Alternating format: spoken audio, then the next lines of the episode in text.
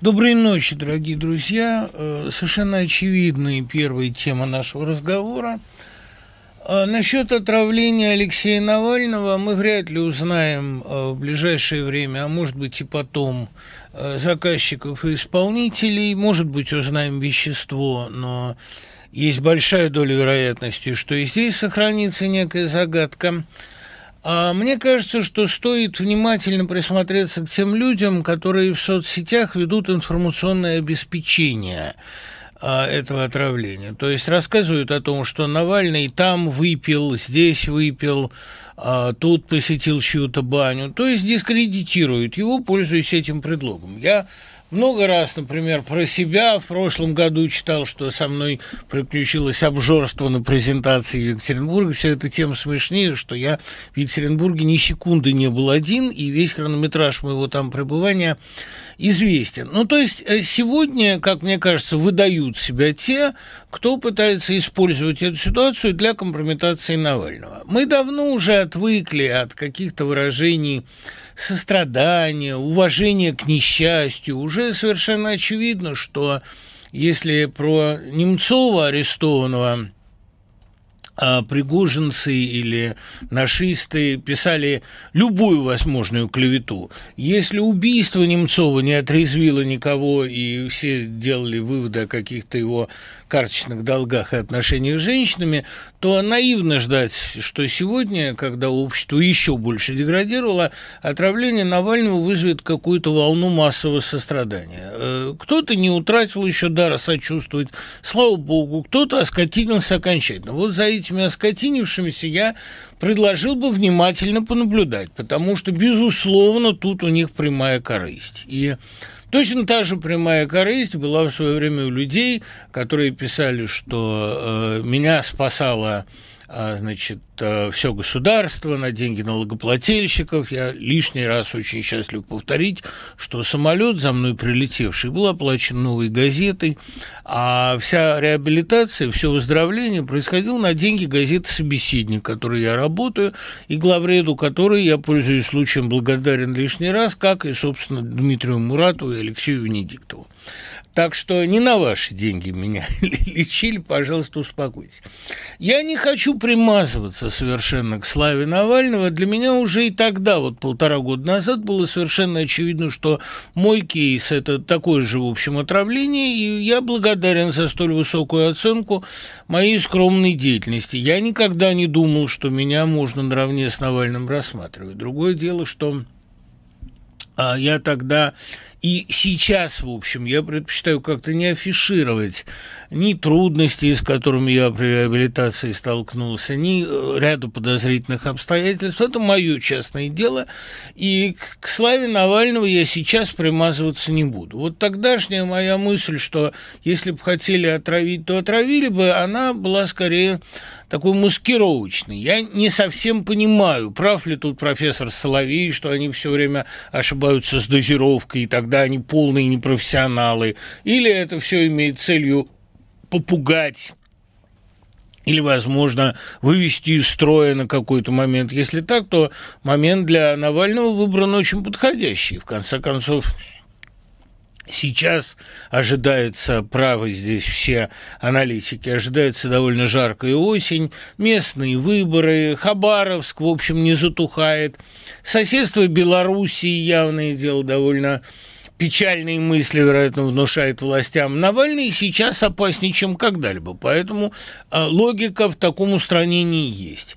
А, есть в этом, конечно, и довольно серьезная бесчеловечность, потому что, судя по всему, ему сейчас очень худо. Я э, очень надеюсь, что он а, выйдет из больницы, что он не утратит ни э, прежней своей боевицки, ни своего настроя. Я две недели назад с ним делал интервью и отметил, что Навальный очень переменился, что он стал гораздо жестче. А каким он выйдет из этой пертурбации, трудно представить, но вряд ли он от этого сильно подобреет.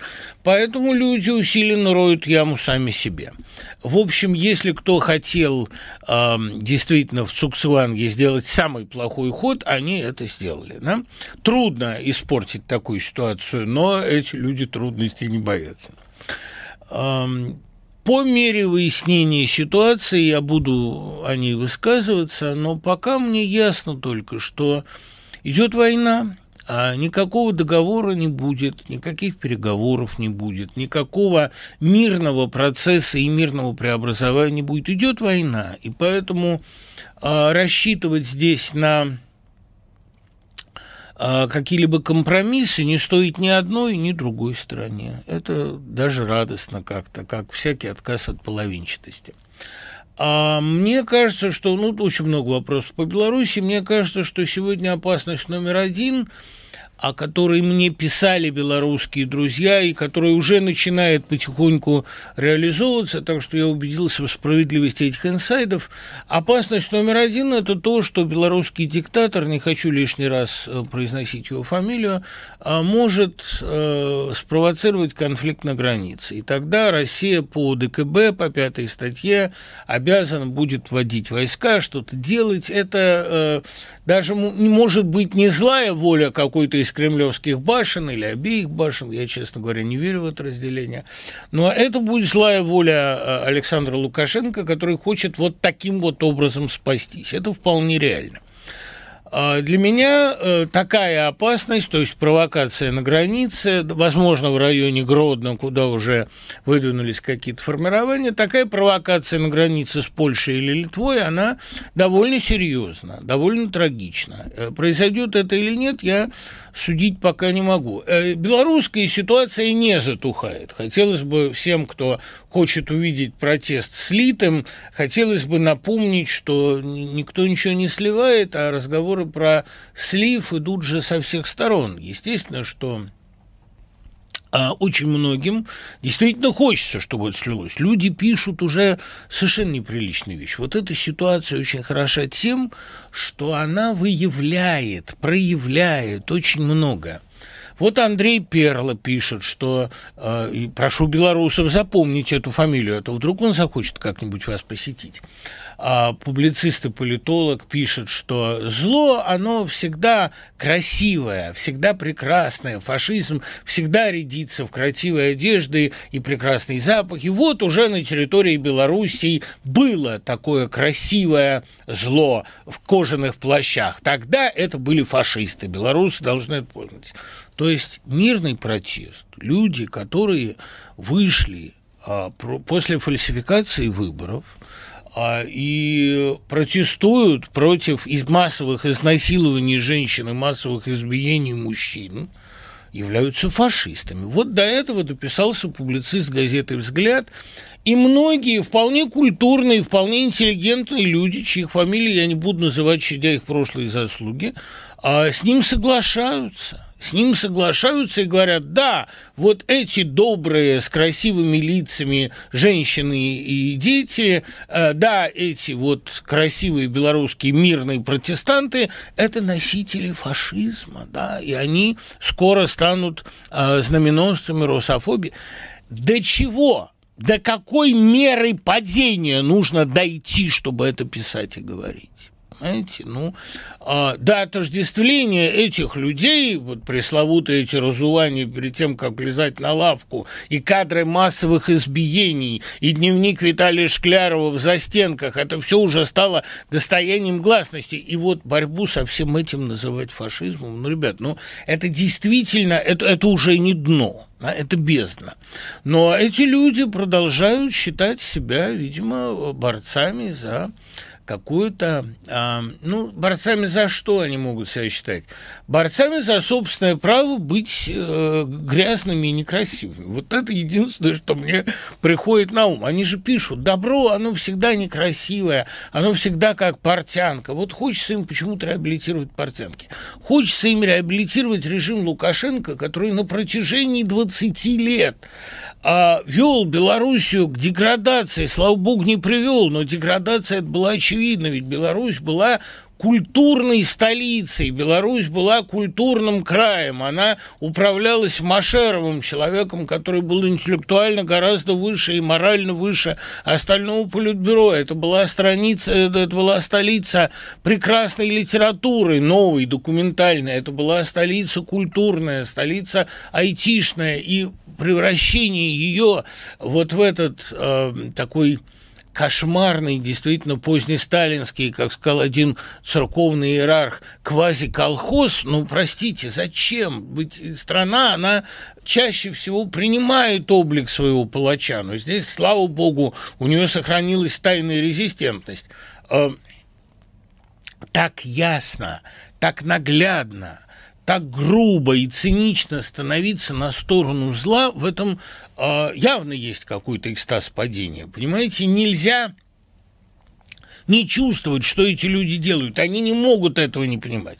Следовательно, это вот тот пресловутый э, экстаз э, саморазрушения, экстаз моральное наслаждение собственной низостью, обаяние, обоняние, простите, э, собственных отходов. Вот здесь, наверное, люди действительно становятся такими токсикоманами собственных подмышек. Это понять, конечно, можно, но, э, простите, найти в этом хоть какое-то оправдание, найти этому хоть какое-то оправдание я лично не могу.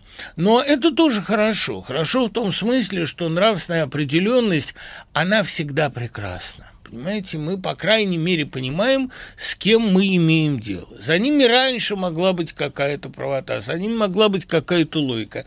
Теперь за ними нет ничего.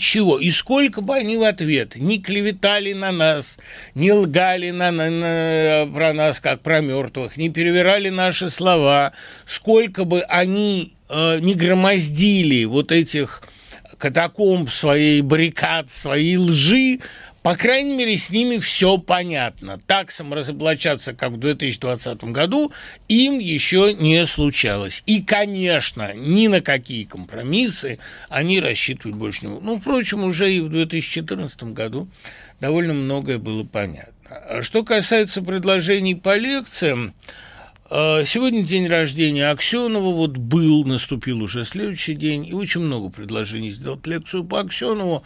Э, у нас еще ее не было, и я с удовольствием это сделаю, а пока поотвечаем на многочисленные вопросы. Если вы оправдываете людей, которые едут в Беларусь, наверное, вы должны оправдывать и тех, кто едет в Донбасс. А я об этом уже говорил.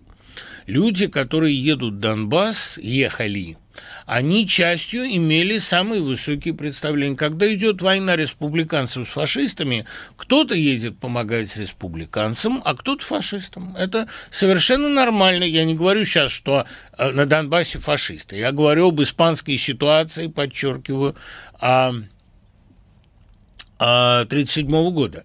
На Донбассе есть силы разнородные, есть силы вполне искренние, ну просто когда идет борьба, условно говоря, а, власти и Вандеи, революции и Вандеи, кто-то ей помогать революции, кто-то ей помогать Вандеи, да, безусловно. Я, правда, не знаю ничего про интербригады, которые бы помогали франкистам, но, наверное, они были. То есть искренность порыва здесь абсолютно не подвергается. И голубые береты, пассионарии, которых, э, ну, слава богу, само слово пассионарий имело отношение к Долоресу Барури, но а, это были пассионарные ребята, довольно голубые береты, которых Франко отправил на э, фронт Второй мировой. Так что здесь, по всей вероятности, действительно имеет место искренность с обеих сторон. Я вовсе не говорю, что на стороне а, Вандеи не может быть искренних людей. Могут быть предельно искренние. И другое дело, что их искренность, она совершенно не окупает их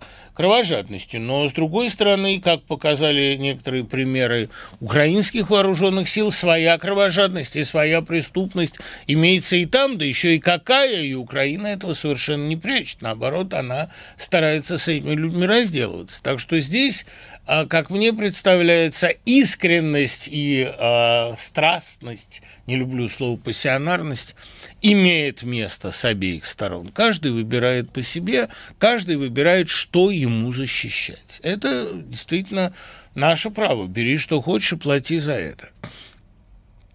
Есть ли какие-то пути отступления для автора после публикации романа? Что делать, если вдруг разонравился главный герой, захотелось подправить сюжет или саму идею?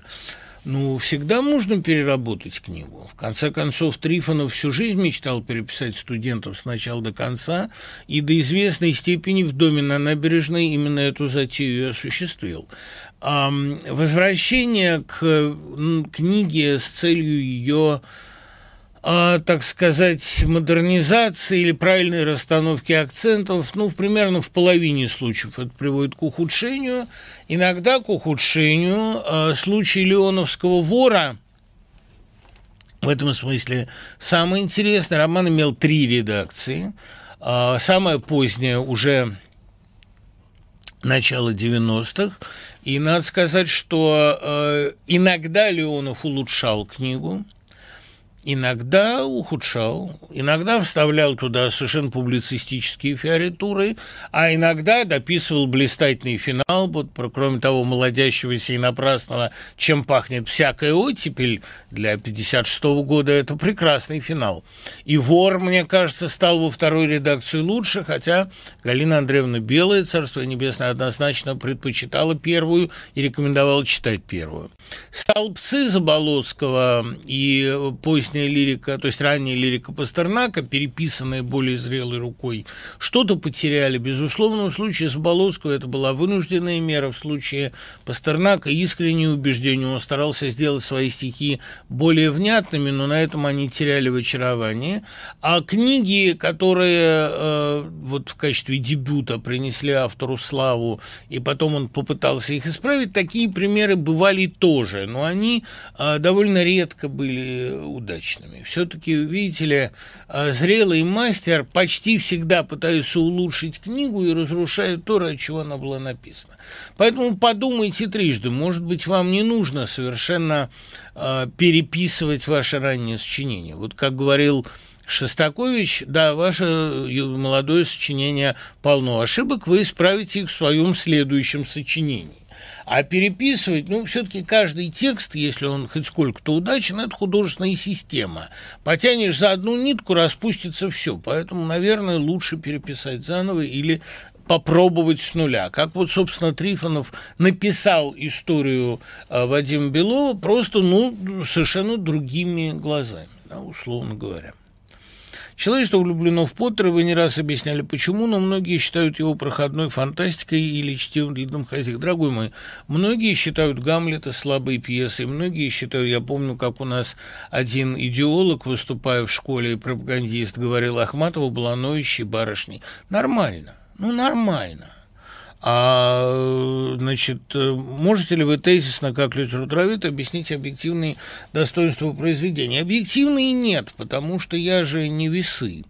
Я могу только сказать, я стрелец, я могу только сказать о тех вещах, которые привлекают меня. Абсолютное чутье авторов постановки нравственных проблем, которые характерны для всех великих сказочников, и для Андерсона, и для Туви Янсен, которая, вот у нас 27-го будет лекция в Светловке, а Туви Янсен абсолютно точно почувствовала а, проблему катастрофы как главную проблему 20 века и проблему шага навстречу этой катастрофе. А проблему полукровок, проблему имманентности и Роулинг почувствовала очень точно и очень интересно ее решила, и она единственный человек, написавший Евангелие 21 века, то есть проследившая развитие главных евангельских тем, тему предательства, которая у нее решена очень современно, я считаю, в духе повести Леонида Андреева «Иуду Искариот», ну, с таким оправданием двойного агента.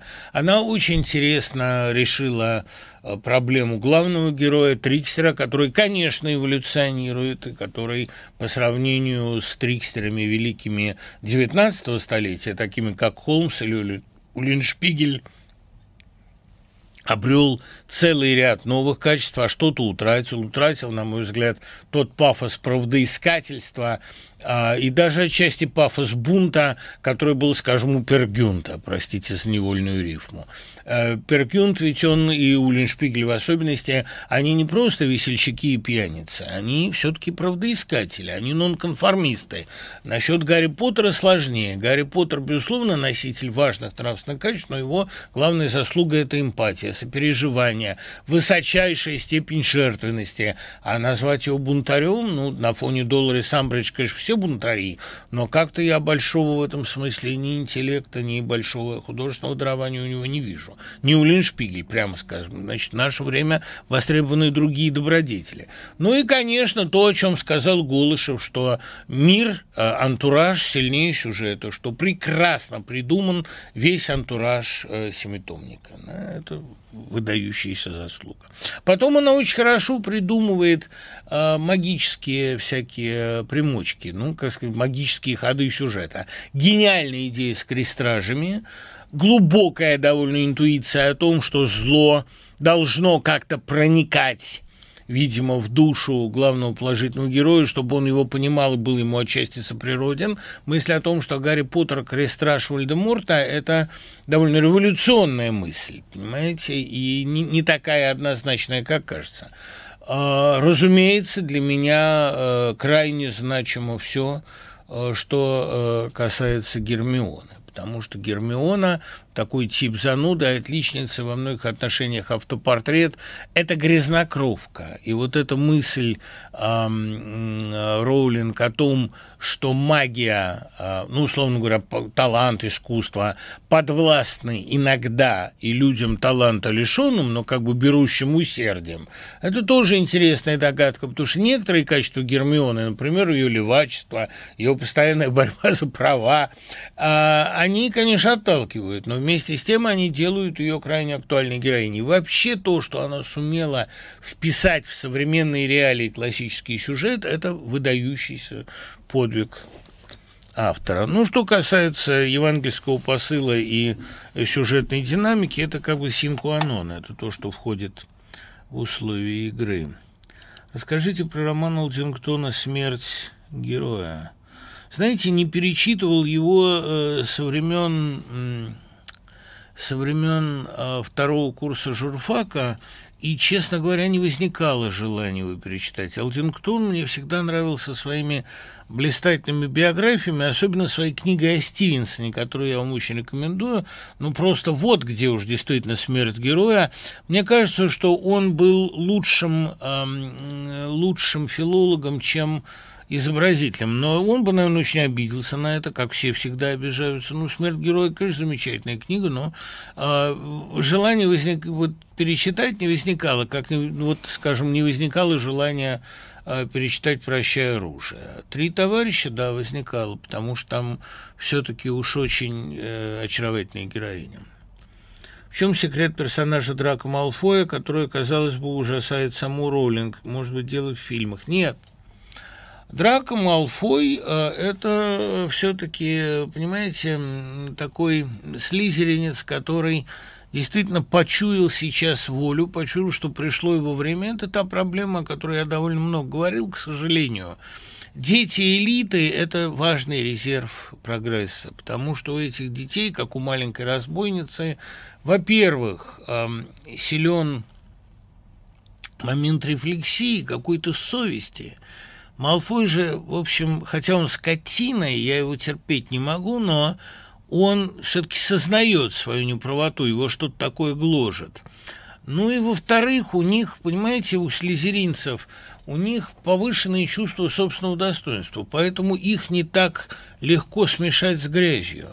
Они сопротивляются попыткам их унижения. Унижение – это главное, что происходит сегодня э, с любым э, нонконформистом. Его пытаются действительно унизить, пытаются ему нахамить, пытаются внушить ему выученную беспомощность. Вот сопротивление этому унижению, как ни странно, резервы этого сопротивления, они лежат в снобизме.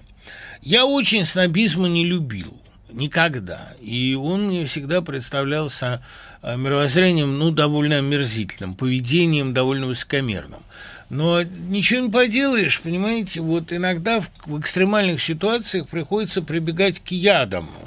А, в гомеопатических дозах, но все же. Вот снобизм – это такой яд, который может быть инструментом самоспасения. Вот сноб, например, Клим Самгин, и Горький искренне ненавидел этот тип, я думаю, что в нем он сводил счеты с Ходосевичем, но у него никак не получался финал, он никак не мог написать «Смерть Самгина».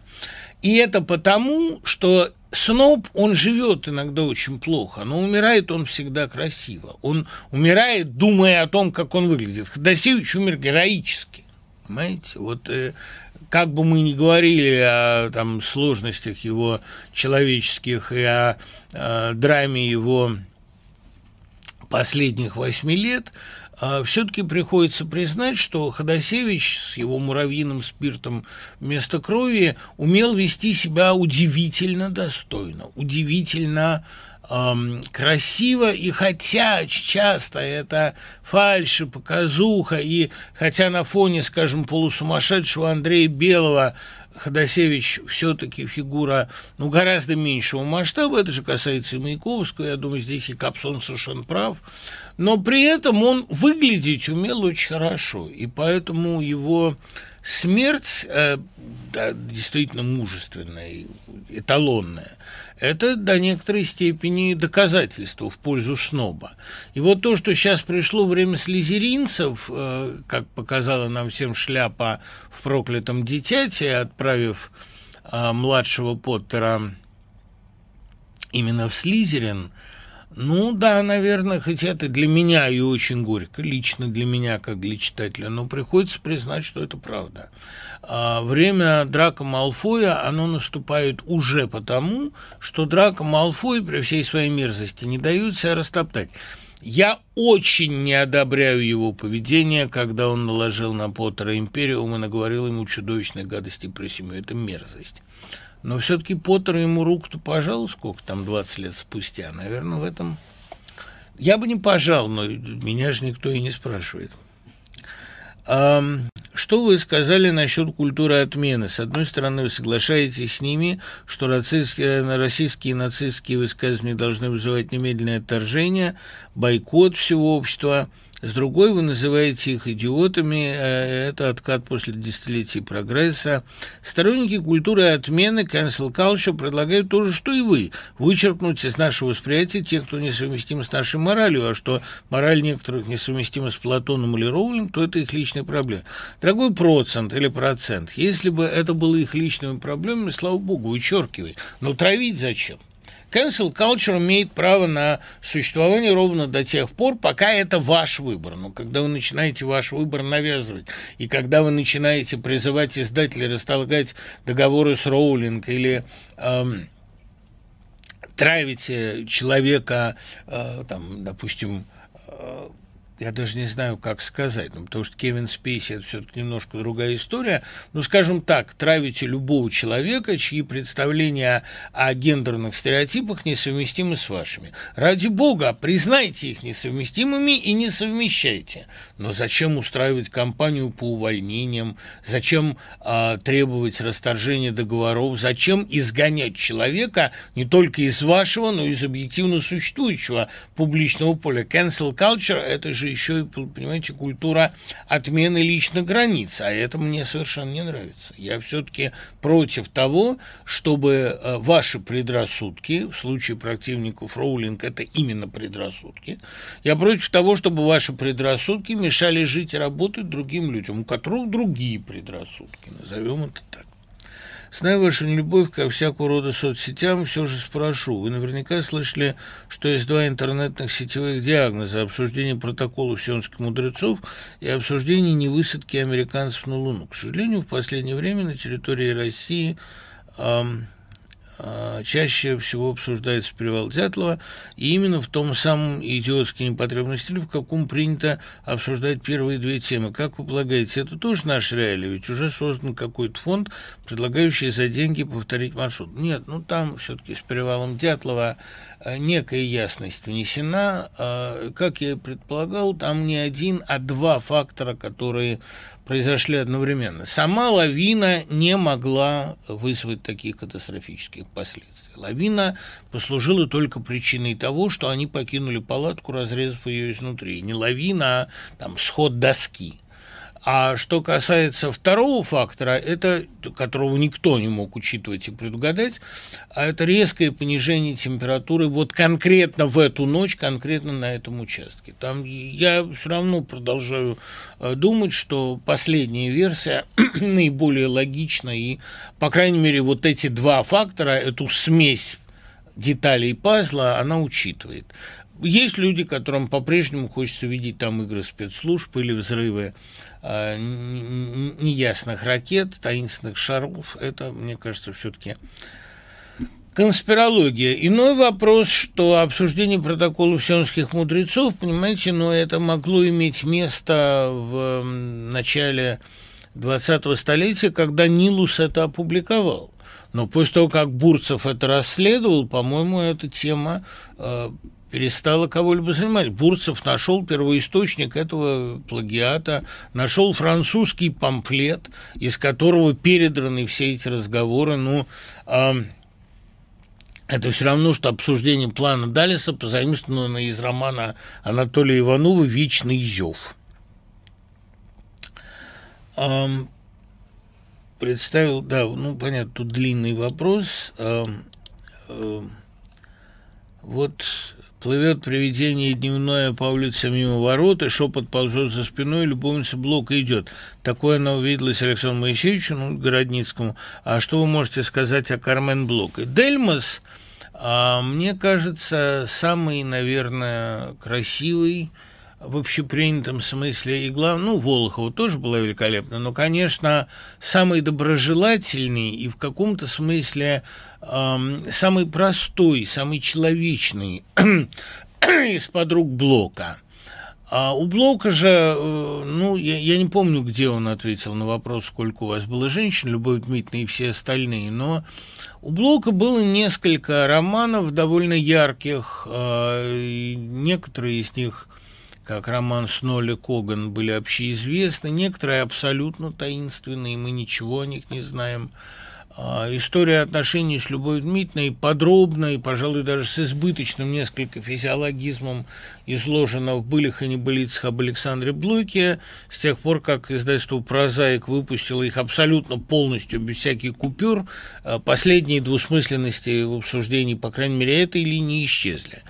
А, но я больше верю здесь матери, а, верю э, Кублицкой Пиатух, которая с Блоком действительно имела удивительно глубокую связь, и она, в общем, выделяла из всех Дельмас, Дельмас, может быть, правильно, как действительно самую любящую, самую в каком-то смысле простую она была очень здоровым человеком. Понимаете, в отличие от Волоховой, которая довольно точно запечатлена в образе Фаины в «Песне судьбы», э, вот Волохова, это, мне кажется, тот довольно частый случай, прости меня, Господи, я вынужден здесь давать оценки людям, которых я не знал и не видел, но вот, понимаете, классическая женщина Серебряного века, она не знает, чего она хочет, она терзается от каких-то противоположных импульсов ее пожирающих, она э, очень чувственно,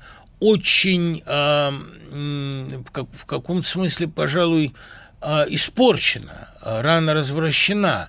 И она э, интеллектуально, как правило, она слаба, она не может справиться с обуревающими ее драмами. Самый такой наглядный пример – это Нина Петровская, которая была, конечно, очаровательным существом, страшно притягательным, но при этом, э, ужасно сказать, э, неумным. Это совершенно ясно из ее переписки с Брюсовым.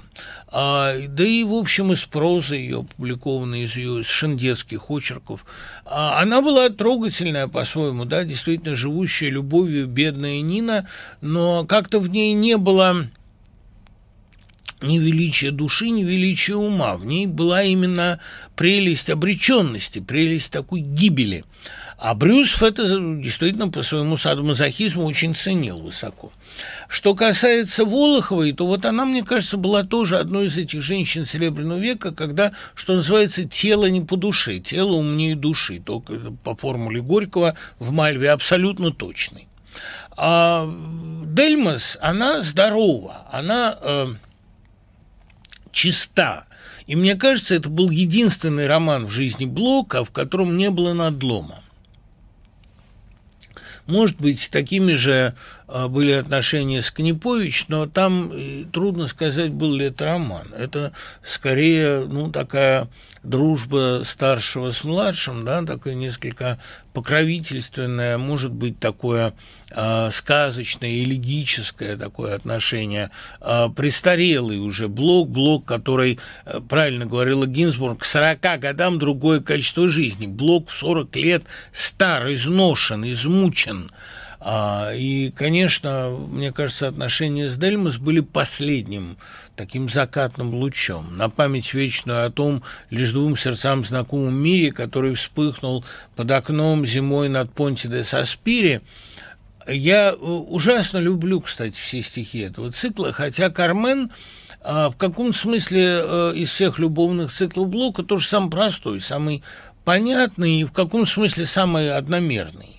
Ну, а там вот такие на меня совершенно магически действовали в свое время стихи, там, «Петербургские сумерки снежные». Понимаете, там одна первая эта строчка «Петербургские сумерки снежные», она, ну, просто рисовала для меня такую законченную картину это э, что-то совершенно божественное. И вот при всей простоте и ясности этих отношений они подарили ему одну из последних творческих зим, одну из последних таких творческих вспышек. А дальше уже к 15 году все выгорело, и уже э, вспышка 18 года, 12, э, она уже такая скорее посмертная, и скифы на автопилоте уже написаны, и скифы, кстати, очень, по плохие стихи, но, прости господи, ладно, это не важно. Но Андреева Дельмас, она, кстати говоря, и до глубокой старости была а, вовсе не, не тем призраком, пережившим себя, она была доброжелательной, э, открытой женщиной, легко делившейся воспоминаниями о Блоке, здоровой, понимаете. Про Кроули, значит, э, э, мне всегда было интересно, кого вы видите в роли идеального исполнителя Андрея из «Дюбы-дюбы Хван». Только Луцик сам мог бы это сыграть а в меру ироничный, насмешливый. Я Луцика знал немного, с ним говорил несколько раз довольно откровенно. Он был довольно откровенен, как мне показалось. А Луцик был похож на Андрея из Дюбы. Лёша Саморядов в меньшей степени, а Петр был вот такой, да. Это, вот я, когда читал, я видел этого героя.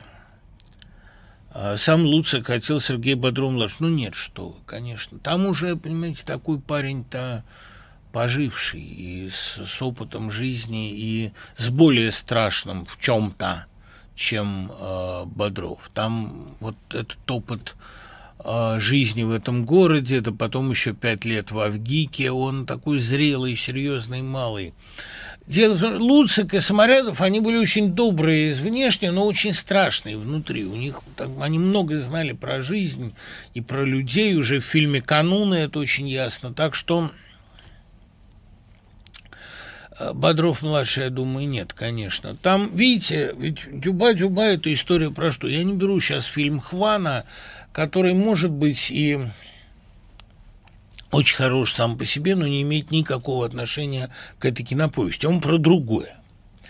Ведь э, он не столько про Андрея, сколько он про Таню.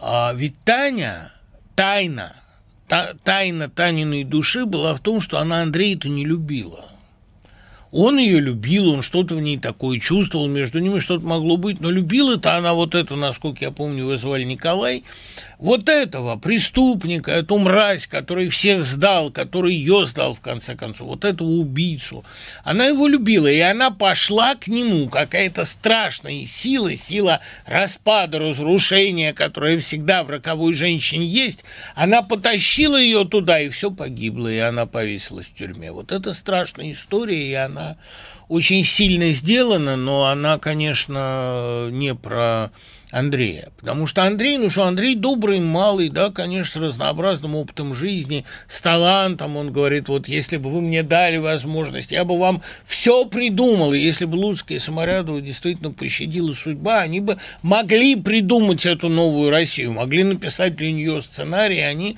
в этом направлении двигались. Может быть, у них бы ничего не получилось, но во всяком случае они бы рано поняли, что у них получается не то. Написав брата э, и почувствовав брата, это очень так сказать, вещь, сделанная по им лекалам, они уж брата два делать бы не стали, они бы сделали антибрата. У них в этих, как братья Стругацкие, в диалоге, они разгоняли свою мысль до огромных скоростей, как бы начинали видеть в движении обратную сторону предметов. Поэтому э, «Дюба-дюба» – это э, такая очень глубокая очень зрелая, невзирая на а, ранний такой еще период, и очень мрачная вещь. Они, э, в общем, когда писали Андрея, Андрей был им не особо интересен, потому что Андрей сделан из их собственного опыта. А вот Таня, это их волновало. Таня – это характер. И она сделана неотразимо обаятельной, а в фильме она, конечно, такое не получилось. Фильм «Над темной водой», вы тоже его ругали. Да не ругал я, у меня была статья со ставкой Ильича о том, что это вот не проникновение в эту эпоху, а маньеризм, стилизацию. Но э, это не была ругань, это хорошая картина, только она такая, э, как бы сказать, слишком поверхностная. Могли бы там кого-то увидеть вместо Абдулова. Ну, кого там можно было увидеть? Артура Макарова, наверное. Но Артур Макаров уже стар был к тому времени мини-лекцию про Элису Триоли. Да, понимаете, Элиса Триоли не такой хороший писатель, как кажется, но, э, в общем, у нее были какие-то славные повести про сопротивление, но все-таки Элиса Триоли – это писатель не, не такого класса, как, а, как новый роман.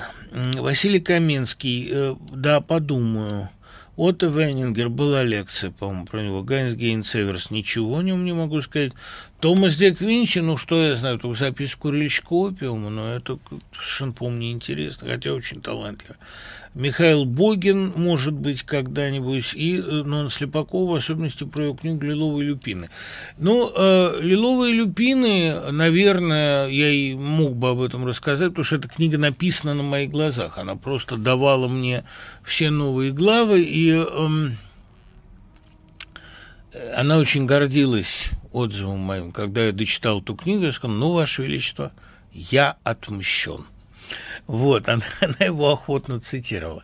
«Дым без огня» или «Лиловые люпины», там у него было несколько вариантов названия, это ну, лилового люпина, губастые бобы, я думаю, я буду вновь любима, как на заре судьбы. А, боюсь везде и всюду, как что в первый раз. Я снова буду, буду, дождусь ли только вас. Такое обращение к своему прошлому. После покоя со своим прошлым, в том числе школьным, были чрезвычайно сложные отношения. Она это любила, ненавидела, скорее ненавидела. Она хотела от этого избавиться про лиловые люпины я мог бы рассказать. Тут проблема, понимаете, в том, что я не могу отделить отношение к этому роману от своих воспоминаний о нем. Ну, когда книга на твоих глазах написана, когда ты живешь в этой квартире, где пишется эта книга, то у тебя к ней вот особое отношение. Я думаю, мне стоило бы лиловые люпины перечитать сначала до конца, таким остранным взглядом. Но я не могу это сделать, потому что у меня там кровоточит каждая строка. Я же помню ее рассказы о своей школьной жизни. Вот. А что касается отношений вот ко всему этому, к тогдашней ее биографии, я, наверное, прочту... Э, понимаете, чтобы понимать отношение Слепаковой к своему детству, к своему прошлому, я прочту одно ее стихотворение – которое мне представится одним из лучших. Я помню, его уже читал как-то здесь. Последний раз в ЦПКО. Однажды с перепою, с переругу, с тоскливого и злого похмела, сочтя меня, быть может, за подругу, она ко мне в коморку забрела и так сказала, я ведь не волчица, лишь ты при мне, а больше никого. Я даже согласилась полечиться, сведи в последний раз ЦПКО. Был день октябрьский, резкий, желто-синий, парк впитывался в лиственный подстил. Никто под физкультурницей богиней помимо нас не мерз и не грустил. Отсчитывая время по минутам, я шла, наползла едва-едва семейственным и пасмурным уютом, окрашивая тощие слова. Ее уют, продавленный и ржавый, аттракционный, выморочный рай, где все противогаз носили в правый, а в левый, попрыгучий, раскидая шла. Как шла она тому лет сорок, при муже, при любви, при до войне. Но детских лет осколок или спорок не в пору был, не пригождался мне. Смотрел я тускливо и тверезо на пестрый сор в общественном лесу, на жилки перепойного склероза на влажном, вспоминающем носу. И все же сидел с ней на той скамейке, на масляном лугу, к дворцу спиной – где муж-покойник снял ее из лейки, разбухшую, беременную мной. Вот это было ее отношение к советскому проекту, к советской жизни, к матери, с которой были очень страшные отношения. Вот и к прошлому, и к школе, которую она ненавидела, против которой она бунтовала, но которую ее создала. Вот с этим а, ничего не поделаешь. И, но она была сложным человеком и сложным поэтом, великим поэтом, я в этом убежден но э, ее, э, так сказать, просто как-то трактовать, пересказывать «Лиловую люпину» – это роман о трех днях школьной жизни, о смерти Сталина. Это э, такой кровавый, понимаете, кусок, что просто как страшно прикасаться. Я могу только порекомендовать эту книгу. Я не знаю, есть ли она в сети, но она есть в пятитомнике, и, в общем, она печаталась в журнале «Согласие», и, в общем, где-то как найти ее можно. Я помню, что когда Слепакова это написала, стала предлагать в издательство, никто не брал. И не потому, вот это редкий случай, и не потому, что это э, было там как-то смело, или не потому, что никому не были интересны три дня из 53 года, были, но это была такая кровавая, такая субъективная, такая страшная книга с таким надрывом, ну, представьте себе это 16-летнюю школьницу в 53 году, что она вызывала такой шок, отторжение. Ну, все-таки, э, слава богу, Михальский взял ее и напечатал. Как вы думаете, что, почему время погубило талантливых людей и не пустило их дальше, или просто их забрали Кожушана, Ерохин, Никита Чугунов? Тоже может произойти и с молодыми людьми нынешнего времени. А, произойти может, но видите, в чем дело. Действительно, ну, Кожушаны, безусловно, Тягунов, безусловно, если брать ногу, а больше мы, собственно, ничего и не знаем. И, конечно, Ерохин, они были людьми все-таки 70-х, 80-х годов, людьми той сложности. И когда настала новая простота, им просто стало нечем дышать. У каждого были свои причины, а, свои поводы для гибели.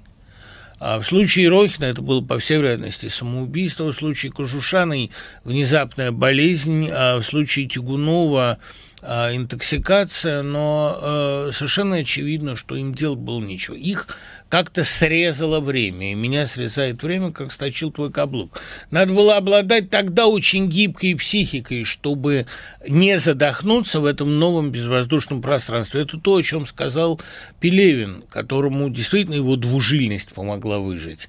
А Вишневый сад выжил на Колыме, но задохнулся в безвоздушном пространстве. Вот это и произошло. А, тут от Влада Лебедева столько вопросов, правда, очень хороших, а что такое ощущение, что он хочет взять интервью. Я буду отвечать выборочно все-таки, да? Значит, э, как вы считаете, институт Кинга педагогическая утопия или элементарный садизм? Ну, голубчик мой, ну, Илья, ну какая же это утопия, когда убивают родителей? А, это, понимаете, вечный вопрос о том, как далеко должны заходить педагоги в невротизации детей, там, в создании экстремальной а, обстановки, а, чтобы разбудить в них все силы. Но, простите, ведь э, создатели института занимаются совершенно нет. Они хотят выдать из этих детей максимум их сил, а будущее этих детей и их, собственно, душа их совершенно не волнует. Это чистая прагматика, это как э, в воспламеняющий взглядом. Если бы они из них пытались сделать таким образом сверхчеловеков, как, если вы помните, Стэн Агре с помощью пыток пытается в «Бессильных мира сего» э, создать сверхлюдей из своих зажиревших учеников. Но тут немного другая история все-таки. От вас, мачо-анонистического типа, было определение Роберта Локома, Локома полюбившего Патрицию Хольман. Можете ли объяснить, что это за тип мужчины? Ну, не анонистического типа, это мачо такого э, самоупоенного, самолюбующегося типа, скажем так. Ну, как раз в случае Роберта Локомпа я бы с этим не согласился. А, Роберт Локомп не мачо, он как раз человек глубоко травмированный. А вот герой Хемингуэя, да, это такое вот мачо, хотя и наделенное некоторой самоиронией. С годами эта самоирония убывала, и а, в «По ком звонит колокол» уже ее очень мало а, в Роберте Джордане, а в «Герое за рекой в тени деревьев» ее уже нет почти совсем. Но в э, ранних сочинениях, ну, еще немножко она так ностальгически присутствует в празднике, который всегда с тобой. А мне вот этот тип мачо представлялся всегда очень похожим на вот этого мужа из э, Великого Гэтсби. Там, помните, такой спортивный муж, э, Сноб. Даже если с поправкой на военный опыт, все-таки мне больше нравится Ник Рой. Да? Даже Гэтсби мне больше нравится. Не кажется ли вам, что создание НБП в какой-то степени было вдохновлено манифестами Хлебникова? Только в одном отношении. Лимонов э, очень рано понял, прочитав Хлебникова, что не только его поэтика, но и его пафос участия в жизни, футуристического преобразования мира – это самая живая тенденция. Вот это он понял, что Поэт должен быть председателем земного шара и должен кастетом, по-маяковски говоря, кроиться миру в черепе. Пафос неучастия в жизни, пафос ненавистного ему эскипизма – это, я помню, как он однажды в разговоре со мной просто говорил, что вы все эскиписты, а нужно преобразовывать мир. Мне, например, очень казалось скучным а, с помощью партийной повестки преобразовывать мир. Но, тем не менее, НБП – это организация, явно восходящая к 20-м годам. Что там говорить? Очень страшно и безнравственно заканчиваются исторические периоды и эпохи, палачи Сталина спокойно доживали на персональных пенсиях, полпоту удалось отвертеться, и я не верю, что Лукашенко будут судить, а его палачи не будут хотя бы привлечены. Как, как вы думаете? Понимаете, с одной стороны, хорошо бы справедливость восторжествовала и был бы публичный процесс над палачами. С другой стороны, бесконечные процессы над палачами, а потом процесс над новыми палачами – это замкнутый круг. И я все чаще вспоминаю слова Юрия Корякина «всех назвать и всех помиловать». Пусть человек дальше живет вот с этим позором. Вот так мне кажется. Хотя никакого никакого здесь э, универсального рецепта нет. Вы часто даете интервью? Нет, совсем не часто. Какая черта вас больше раздражает в интервьюере? Да как-то я не успеваю заметить раздражающих меня черт. Ко мне обычно обращаются с вопросами люди, которых действительно что-то интересует. А вот так, чтобы пришли брать светское интервью, слава богу, я к этому не располагаю.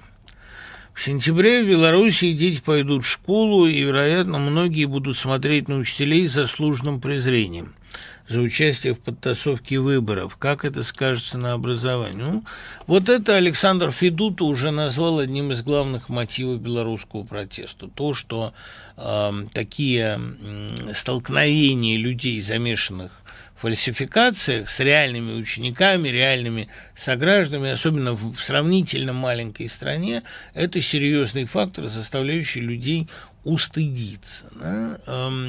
Я хотел бы реабилитировать профессию учителя.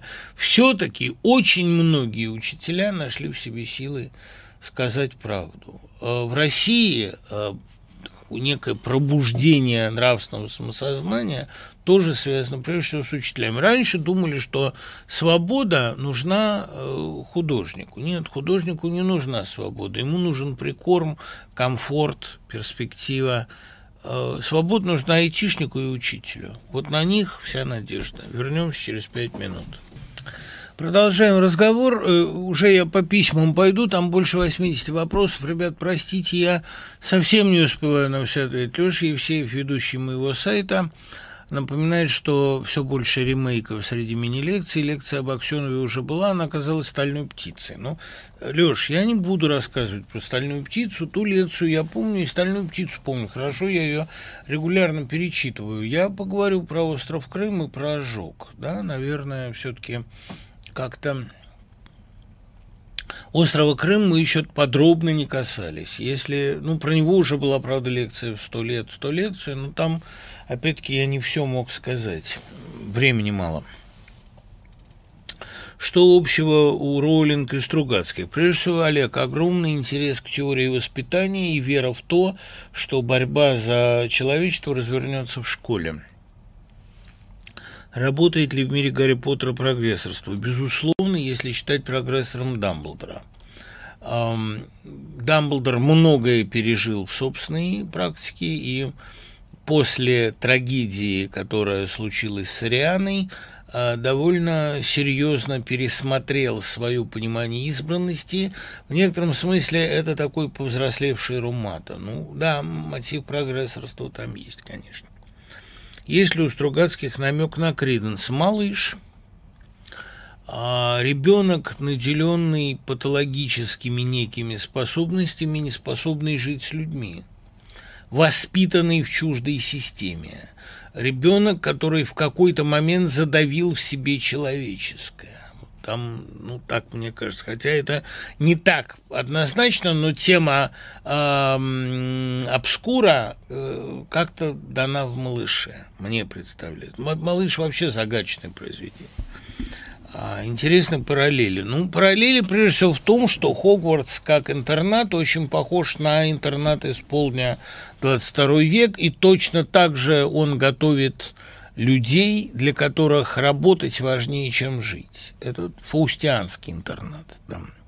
Что вам больше всего нравится из литературных работ смеха? Вот последняя книжка, вот «Жизнь в гостях», это, конечно, вершина им написана. Самые сильные у него дневники – потому что та степень беспощадности, с которой он писал тогда, она э, просто э, раскрывает очень хорошо то, что с ними делал Любимов.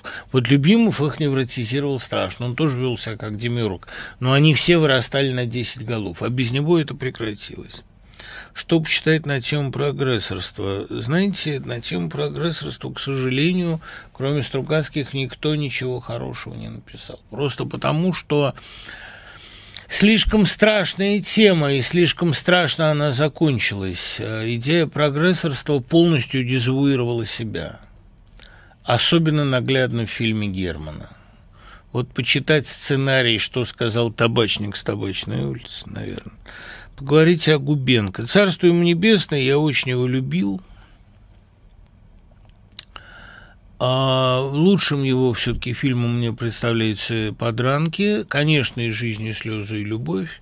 Он, безусловно, настоящий мастер – но говорить э, о нем подробно надо пересмотреть из жизни отдыхающих, вообще все пересмотреть. Он, конечно, в союзе с Болотовой и Музой своей делал замечательные вещи. И он э, человек был умный, глубокий, очень честный, очень серьезный. Не пейте чаю, мне немедленно пишут. Ребят, не бойтесь, это чай проверенный. Да, вот уж жене я доверяю.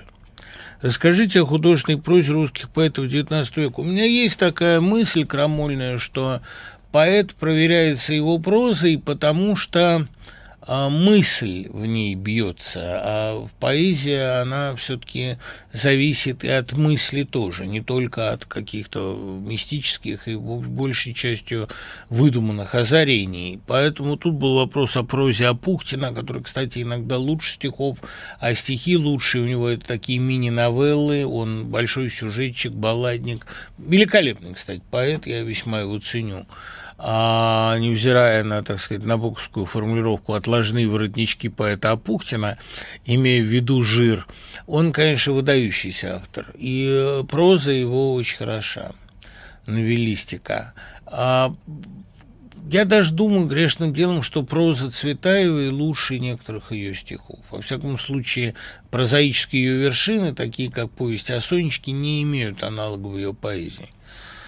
А не могли бы вы относительно объективно представить свое место в русской литературе, если глядеть ретроспективно годы это из 2300 а, Конечно, мог бы, но говорить об этом вслух, боже меня упаси.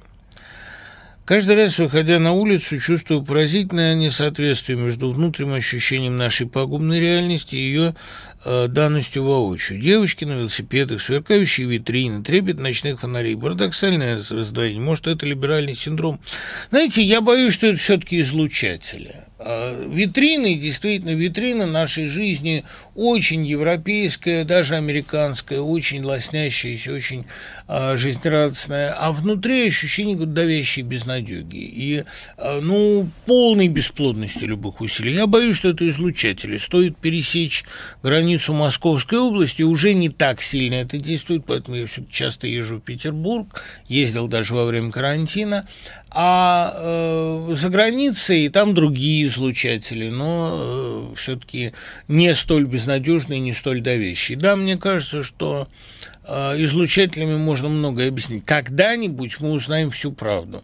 К сожалению, никакие шапочки не защищают из фольги и даже не защищает э, желание выкинуть телевизор, а иногда и решение выкинуть телевизор. Поэтому тут правильный вопрос, какой был бы ваш любимый предмет в Хогвартсе? Акклюменция, ребята. Надо уметь защищать свои мозги. Правда, понимаете, тут какая вещь. Вот я множество раз замечал, что мне стало все труднее приняться за работу и сосредоточиться на ней, но это потому, что, наверное, потому что сочинение, особенно «Истребителя», оно потребовало от меня, ну, огромного напряжения, большего, чем июнь, потому что там все время меняется точка зрения, и там непонятно, кто повествователь, и он все время как бы Формально это вот один корреспондент известия. А на самом деле там точка зрения, все не буду спойлерить, она все время скользит, и там три линии, они очень сложно переплетаются. И для того, чтобы стать вот как бы загнать себя в рабочее состояние, мне приходилось очень долго там то раскладывать пассианс, то читать мемуары современников. Вообще замечаете, что прокрастинация – это ведь не просто наша личная линия или распущенность, это трудность перевоплощения, трудно себя вогнать в рабочее состояние. А почему трудно? Потому что ничто в окружающем нас мире, вот в мире сегодняшней поздней путинской России – не располагает к честной работе с высокой самоотдачей. Все располагает к тому, чтобы даже травить спустя рукава, травить во всех смыслах, и в смысле травли, и в смысле poison. Поэтому не, не так, не так все просто. Но надо себя заставлять. Вот так люменция была бы моим любимым занятием, наверное. В чем смысл мировоззрения Стивенсона? Очень простое мировоззрение, ощущение постоянного двойничество, весь Стивенсон вышел из рассказа Эдгара По Вильям Вильсон. Ощущение, что в каждом человеке вот это раздвоение. Об этом не только Джекил и Хайд, но и владетель Балантра и очень много. А белеет парус одинокий и строка Бестужева-Марлинского. Что вы думаете о Лермонтовском плагиате? Знаете, осел был самых честных правил строка Крылова – и тоже ничего. Это не плагиат, это использование общего места. Да? А я думаю, что э, совершенно справедливо высказывание Сальвадора Дали «Талант заимствует, гений ворует».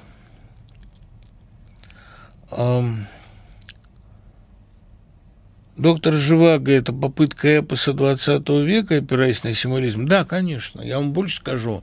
А в «Тихом доне» произведение типологически очень близком доктору Живаго, когда два очень разных автора с разных позиций, с разным опытом описывают один метасюжет – тоже очень много символизма. И раннее растление Аксиньи отцом, и э, метание Григория между Аксиньей и Натальей, и, э, разумеется, убийство Петра, и свадьба Дуняшки, и э, лихорадка Мишаньки, там все символично. Это символистский роман Просто я думаю, Шолохов, если бы ему сказали, что это символистский роман, он бы очень удивился.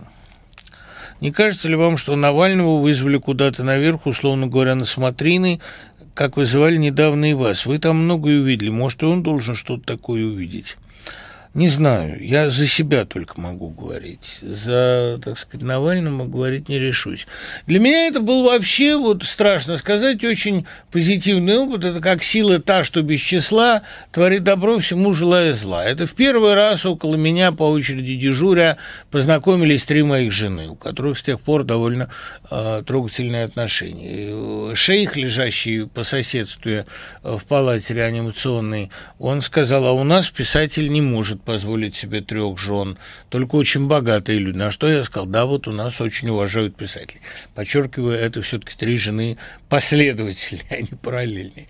А меня там вылечили здорово. Ну, то есть у меня, когда я попал уже, мне честно совершенно а, врач мой, Сан Саныч Полупан, дай бог ему здоровья, я всегда его вспоминаю с благодарной нежностью, он терпел все мои, значит, капризы, он эм, сразу мне сказал, мы не можем определить, что это за вещество, но если у вас есть какие-то жалобы, мы можем вас вот капитально отремонтировать, раз уж вы к нам попали. Я ну, честно пожаловался, да, вот колено болит, все, не будет больше болеть колено, не болит, что еще вас беспокоит? Мне кажется, что я лысею, все, не будете больше лысеть.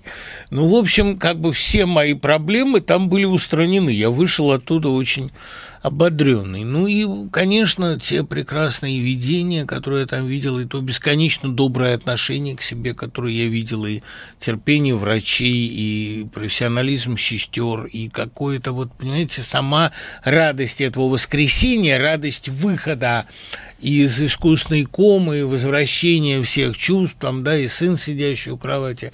Все это очень трогательные воспоминания, такие очень-очень интересные. Да. Вот. Но я вовсе не благословляю этот опыт. Я просто умею быть благодарным за как бы зерно добра среди любого зла. А нельзя ли лекцию о Новеле Матвеевой, часто о ней говорите, но лекции не было? Во-первых, была. Во-вторых, понимаете, ну, опять-таки, что я буду говорить о Матвеевой? Я знал Матвееву 35 а, лет. 35 лет я был у нее в учении, ну, с моих 16. И я, э, вот ей исполнится 90 лет, э, она 30-го года была все-таки, а не 34-го, как показали разыскания племянника, всю жизнь она скрывала возраст, потому что ей, чтобы устроить ее в школу, там нарисовали другую справку, а будет 90 лет, и вот об этом поговорим, тогда. Я надеюсь, к 90-летию я все-таки какие-то фрагменты романа опубликую. Потому что, ну, что просто так говорить о Матвееве? Матвеев была человек сказочного дарования, сказочного во всех отношениях, совершенно гениального. Всю жизнь ее заставляли, как Грина, писать про окружающий мир. Всю жизнь она убегала оттуда в свои божественные джунгли, и очень много совершенно неземных красок – сумела нам оттуда принести. Потому что чтение Матвеевой, оно делает с нами то, что и должна делать поэзия. Они четко и ясно, ее стихи свидетельствуют о наличии другого мира. Больше ничего поэзии человеку не должно. Вы объясняете фашизм как экстаз падения, а как же советский террор 30-х годов? Был ли там экстаз падения? Нет, Кирилл, не было там экстаза падения, потому что Понимаете, во время советского террора 30-х э, годов вообще в советской системе а, там ничего хорошего особенно не было, я это не говорю. Но фашизм – это когда людям нравится быть плохими. А вот советская система – это когда людям нравится быть хорошими. Есть большая разница. При этом представление о хорошести, оно тоже подменено. Но вот этой моральной извращенности, этой идеи отречения от совести в советском проекте не было – что бы ни говорили обвинители советского проекта. Все, что я имел о советском проекте сказать, сказано в «Истребителе», и именно это вот та причина, по которой я э, задерживаюсь в публикации этой книги. Потому что мне надоели разговоры о том, что я реабилитирую советский проект. Я его не реабилитирую, но мне кажется, я его объясняю. По-моему, он вот получил там исчерпывающее объяснение. Это был проект, созданный вообще целиком для того, чтобы человек достиг своих пределов и убедился а, в, скажем так, в порочности этого занятия. Вот скажем, скажем так, осторожно пока. Что касается фашизма, то это пафос отречения человеческого, пафос изничтожения человеческого. Оба эти проекта, они э, по-разному э, отступают от Бога. Но э, фашизм – это, безусловно, пафос отречения от морали всего человеческого, пафос преодоления человеческого, в нем экстаз падения есть. А советский проект – это экстаз взлета. Это те чувства, которые переживает летчик или альпинист на очень большой высоте. Это кислородное голодание, сопряженное с эйфорией. Вот что такое советский проект. Страшный, конечно. Какие поэты, кроме Агнешки Осетской, польские и Славы Шимборской, вам нравятся в польской поэзии? Ну, знаете, весь стандартный интеллигентский набор э, Тувим, Галчинский, э, Боровский, он же, кстати, как поэт дебютировал, его проза это уж потом. Ну, а самый мой любимый польский поэт – это Ежи Фицовский. Это действительно гениальный поэт. У нас он больше известен благодаря песне «Разноцветные кибитки», Яда Воза Колоровя, которые так мне нравились, что я когда-то их по-польски наизусть знал.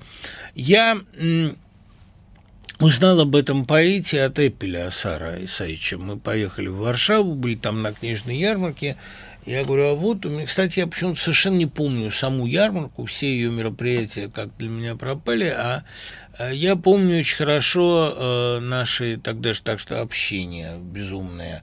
А, Антона Уткина, который там романтически влюбился, Эпеля, который с нами ходил по кабачкам, Кушнера, с которым сидели мы в баре.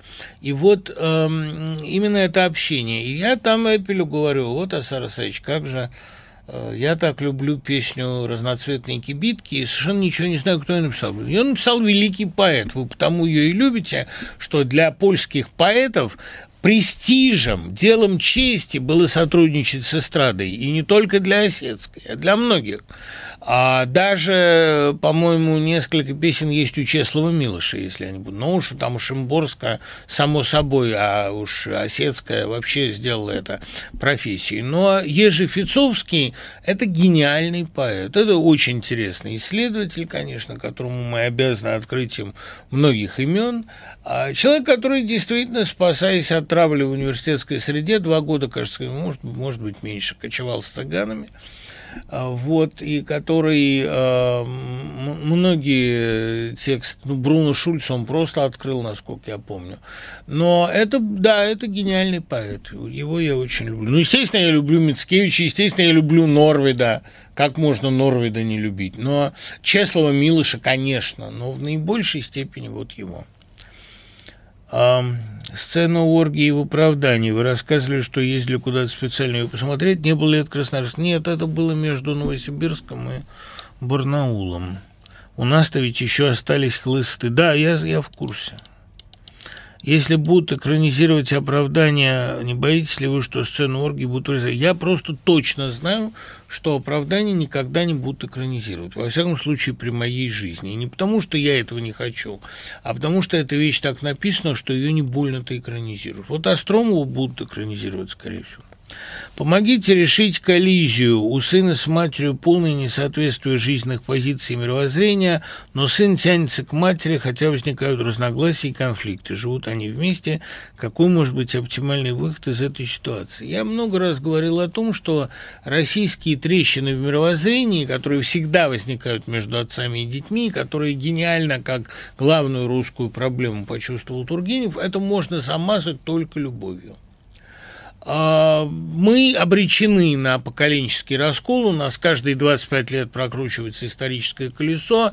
Люди 40-х годов не понимают людей 60-х, это естественно. А самое трагическое, как в 20 веке, когда люди 40-х оказываются людьми 60-х и переживают мучительный внутренний конфликт, как Слуцкий, который от этого сошел с ума, как Самойлов, который из-за этого не мог написать прозу, потому что концепции нет, все трескается. Думаю, что и у Акуджава этот конфликт был очень остр.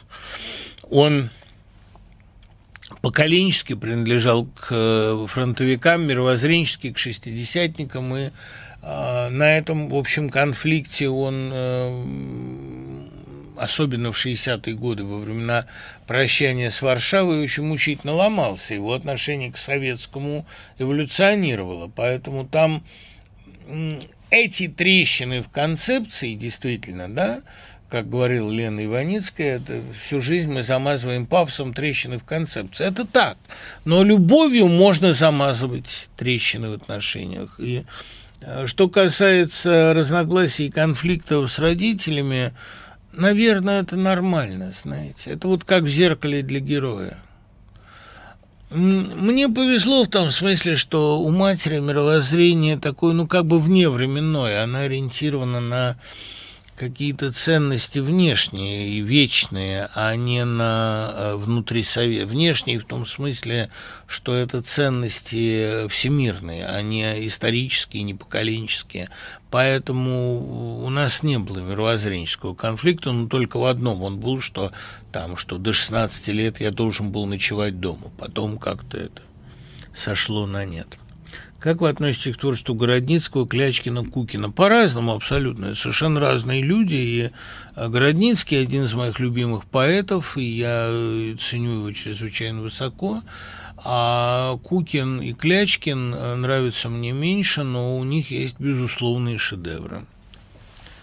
Вы делите поэтов на трансляторов и ридеров. Томашевский писал, что человек – это его стиль. Как мне кажется, в том числе стиль мышления. Можно ли поставить знак равенства между авторами с абстрактным мышлением и трансляторами, авторами с вербальным мышлением, у которых мысль рождается в процессе говорения, ридерами? Ну, ридер, безусловно, это человек, у которого мысль рождается в процессе говорения, но это не совсем ритор. Понимаете, ритор – это человек, который знает, что он хочет сказать, который занимается словесным оформлением мысли. А транслятор занимается словесным оформлением пейзажа, настроения, чего-то невербального. Это не значит, что транслятор выше, это не значит, что невербальное лучше. Поэзия, вот говорят, поэзия существует для выражения невыразимого. Для выражения невыразимого существует музыка, вне словесное искусство, как по формулировке Градского. То, что нельзя сказать словами, говорит музыка, там, или добавлю я математика. Но то, что можно сказать словами, оно бывает оформлено по-разному. Есть гениальность гениальная поэзия лозунга, поэзия, данная нам для выражения наших сокровенных и тайных мыслей, и поэзия, которая выражает трудно определимые состояния, да, которая э, универсально понимается. Да, но поэзия такая амбивалентная, многопонимаемая, загадочная, предполагающая много прочтений. Это не значит, что она выше э, поэзии абсолютно риторической и поэзии философской. Да? А, ни, ничто не мешало Рильке быть поэтом мысли. Все-таки я считаю, и, э, и большинство туманности и неясностей в его стихах – это погрешности перевода.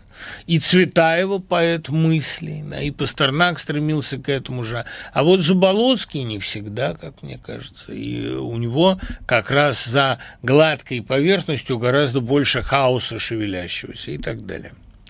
Если у вас мнение об Институте филологии МПГУ, можете ли поделиться им? Когда я преподавал МПГУ, там были какие-то попытки его реформировать, но я э, сейчас не знаю, что там происходит. Посоветуйте авторов достоверно и объективно, насколько это возможно, описывающих жизнь Гугля, какую критику вы порекомендовали. А есть хорошая книга Воровского о Гугле, пущенная под нож в 1938 году, но Воронского, простите, Воронского, э, но вышедшая в малой серии ЖЗЛ э, лет 10 назад, книга со многими очень ценными догадками. Ну, Воронский вообще интересное, интересное явление. И, конечно, к этой книге надо относиться с известной долей, так сказать, кумграна салис, но есть в ней и замечательные догадки – ну, Набоков, эссе Николай Гоголь довольно, довольно любопытное, хотя э, крайне такое, я бы сказал, субъективное, пристрастное. Да, вот есть, кстати, в сети я нашел книга Воронского «Гоголь». Вы можете ее найти в сетевой версии, она там присутствует. Наверное, э, книга Золотуского интересна в той ее части, где идет речь э, о переписке с друзьями, но в целом эта книга не вызывает у меня большого интереса и большого доверия. Ну, э, видите ли, ну, это несколько такое, что ли, славянофильское прочтение Гоголя, а Гоголь не сводится к этому. Я боюсь, что второй том «Мертвых душ» по-настоящему еще не интерпретирован. Что вы можете сказать об Иудушке Головлеве? Можно ли его назвать энергетическим вампиром? Видите, вот как раз Иудушка Головлев – это очень тесно связано с проблемой второго тома «Мертвых душ». А Гоголь э, в титанической попытке предсказать реальность 60-х, 80-х годов, не дожил до нее, он задыхается, как рыба на песке. Вот эта вода ушла, она пришла после смерти Николая, вот когда снова можно было действительно чем-то дышать. А до этого э, все бьются, как рыбы.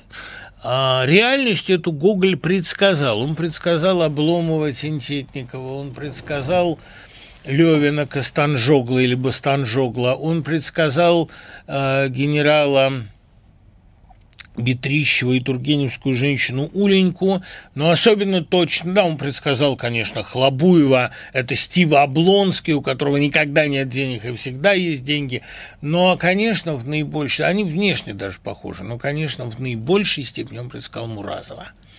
И главное великое открытие Гоголя заключается в том, что Муразов – мразь, самой его фамилии, в которой звучит «мороз», «мраз», он подчеркивает омерзение к этому персонажу, хотя он задуман как спаситель России, он сделан э, прекрасным таким держащим в кулаке всю губернию человеком нового типа, но это Иудушка Головлев, понимаете? Это э, страшный Тартюф, который уверен в своем праве решать, решать чужую судьбу, который по сравнению с Чичиковым монстр, чудовище, понимаете? И вот Гоголь это почувствовал и это написал. Это главный подвиг.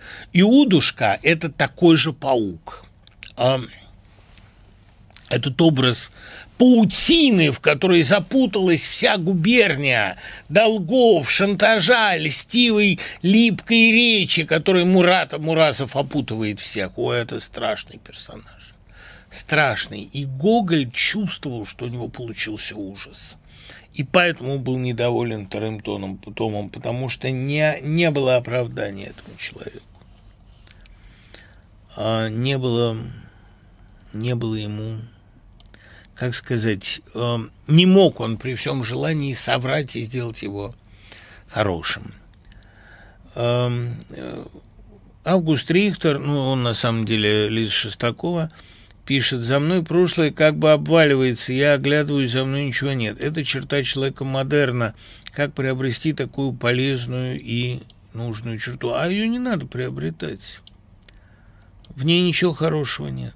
Она или есть, или нет. Но есть люди, которые забывают свое прошлое. Вот Лиза Лавинская, мой близкий друг и замечательный художник, или Лиза Шестакова, или там ну, еще я знаю человек 15, наделенных этой чертой, они прошлого действительно не помнят. Оно как бы вот обваливается за ней. Есть люди, которые в прошлом живут, постоянно копаются в нем, только о нем думают. Это действительно черта модернистская, но она не очень хорошая, потому что когда вы оглядываетесь на свою жизнь, у вас возникает ощущение, что у вас ее не было.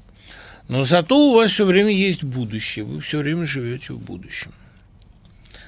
Я недавно узнал, что э, путешествие Нильса написано Лагерлёв как пособие по географии Швеции. Не задумались ли вы подобного пособия для ваших учеников литературы? У меня была такая книжка а, в замысле, а, такая попытка квартала, ну, учебник в форме квартала, ну, в жанре прохождения. Но я потом понял, что это не очень интересно.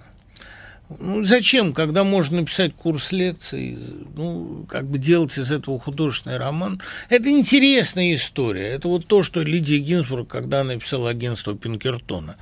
Но, по-моему, это не очень интересно. В Белоруссии с протестующими творят чудовищные вещи, но когда, говоря об этом в очередной раз, все заводят пластинку про фашистов и карателей, это коробит. В конце концов, чем это отличается от официозного пропагандистского нарратива?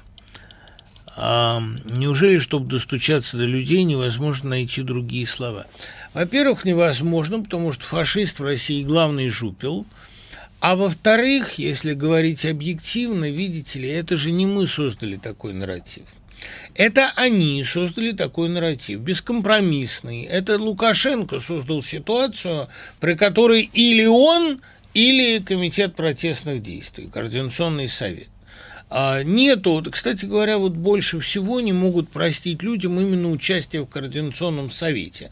Мало того, что я лишился половины своих работ на этом, там меня турнули с преподавания, турнули из коммерсанта. Это я, кстати, не очень горько об этом жалел, но они больше всего ненавидят людей задействованных, уж 7 лет прошло, они все не могут забыть, 8, а людей, задействованных в каких-то организационных формах протеста. В этом смысле Навальный, конечно, для них мишень номер один. Войти в КС для них – это преступление, посягательство на основы. Это не просто там ты против, а ты работаешь. Вот этого они простить не могут. Поэтому а нарратив этот создал сам Лукашенко. Если бы он пошел на переговоры с оппозицией, он бы счел себя слабаком. Но для него это действительно война. Или мы, или они. И поэтому сведение всего к противостоянию, сведение всего к нарративу Отечественной войны, либо фашисты-бендеровцы, а, либо фашисты-коллаборационисты, вот это ничего не поделаешь. А там, где нет компромисса, там, где нет сменяемости власти, там, где нет органических форм развития гражданского общества, там может быть только оккупация. Оккупация властью, которая себя расценивает как хозяев, а народ как рабов. Это очень печально, но не мы придумали этот нарратив. Скажите несколько слов о песне песней. Это чувственный текст или религиозный? Да, Сандра, не нужно думать, что это взаимоисключающие вещи, да? что они mutually excluding. Это вещи друг друга дополняющие. Религиозные чувства и чувства прекрасного, и чувство эротическое, чувство восхищения красотой мира как раз в песне песни гениально поймано, что это религиозный гимн любви. А любовь и понимание красоты мира – это вещи довольно эротические. Любовь же – это не какая-то жажда там насилия, обладания. В основе своей это молитвенное восхищение. А это э, действительно бескорыстное преклонение. Вот любовь к Богу, она должна быть такой же. Не надо думать, что эротика – это какая-то грязь. Нет, эротика – это прежде всего молитва, это восхищение. Хотя, собственно, Синявский сказал мне однажды, что э, рассматривать женщину как объект поклонения способен только маньяк. Ну, наверное, да, это показано в имени Розы очень наглядно, но вместе с тем то, что э, секс, религия и эротика – это довольно связанные вещи, это, по-моему, очевидно. Как бы вы оценили административные способности Дамблдора на посту директора Хогвартса – Довольно высоко, потому что они для него не самоцель, как по Чуковскому получается. Все, что не самоцель, прекрасно получается. Или как у Стругацких, побочные задачи всегда решаются лучше главной. У Дамблдора нет самоцели быть э, в Хогвартсе э, завхозом. Там есть завхоз. Он просто умеет так поставить обучение, что всем интересно. Преподавателям интересно преподавать студентам учиться, и все воспринимают Хогвартс как дом родной. А вот Долорес Амбридж была бы плохим хозяйственником, хотя все считали бы, что она хозяйственник крепкий. Сравните анамнез вашего отравления с анамнезом, оглашенным Верзиловым и очередном преступлении Лубянской ОПГ. Мы пока еще ничего не знаем о положении Навального и о статусе его, и о глубине и серьезности поражения. Надеюсь, что он дышит самостоятельно, надеюсь, что он придет в себя. Тогда будем говорить. Нет ли у вас дискомфорта от поведения мирового сообщества, то есть условного Запада, в отношении Беларуси, когда день выборов заменяется днем продления полномочий? Ну, конечно, ничего хорошего в таком поведении Запада нет. Конечно, оно лицемерно. Конечно, таких деятелей, как Маргарет Тэтчер, сегодня на Западе нет. И, кстати, к Маргарет Тэтчер тоже могут быть серьезные претензии. Конечно, принципиальных борцов за свободу сегодняшний Запад нам не предлагает. Ну и что же делать? Они предпочитают худой мир. Им кажется, что противостоять злу себе дороже. Надо или договариваться, или... Э, ну, понимаете, я тоже тоже не сторонник таких бескомпромиссных нарративов, при которых одни фашисты, а другие партизаны. Но все-таки при несколько больше принципиальности в каких-то вопросах от Запада хотелось бы увидеть. Не хотелось бы только, чтобы Запад э, влиял на белорусскую ситуацию прямо. Хотелось бы, чтобы людям дали спокойно сделать свой выбор. И Восток не должен влиять. Великий Успенский не чурался писать на потребу дня, Михаил. Да, не чурался. Почему бы и вам не написать что-нибудь про попаданцев? Не предлагают, во-первых, и что-то неинтересно, во-вторых. Понимаете, я могу поучаствовать в каком-нибудь проекте, но тогда этот проект должен меня как-то зажигать. Пока я такой проект не вижу, да и вообще сейчас это, по-моему, неинтересно. Я считаю, что в основе человека лежит не добро, а зло. В основе человека, несмотря на Божий замысел, лежит сатанинство, и потому нужно прикладывать большие усилия, чтобы удерживать человека от зла, и это не всегда удается. Как вы оцениваете эту точку зрения Горенштейна? Горенштейн так не думал, он мог так сказать. Но отношение Горенштейна к человеку все равно другое. Перечитайте «Улицу красных зорь». Может быть, под горячую руку он мог такое сказать и наверняка сказал. Но даже место, а, которое заканчивается тем, что Цвибушеву дана речь, все-таки показывает небезнадежность проекта. А, вообще Горенштейн был человеком гораздо более добрым и сентиментальным, чем большая часть его текстов. Чем объяснить любовь российского писателя к произведениям Пелевина? А, Пелевин называет вещи своими именами. Он проговаривает то, что мы боимся проговорить. И в этом его а, глубочайшая отвага. Ну и кроме того, Пелевин это весело, изобретательно, он умеет интересно рассказывать. Он просто очень хороший писатель. Вот этим и объясняется любовь к нему. Вы говорили, что у вас дочь психолог. Да, есть такое дело. Теория акцентуированных личностей Леонгарда или соционика, да, классификация характеров Леонгарда, Ганушкина, Крейчмара, основанная на богатейшем клиническом опыте. Понимаете, я никаким классификациям не доверяю.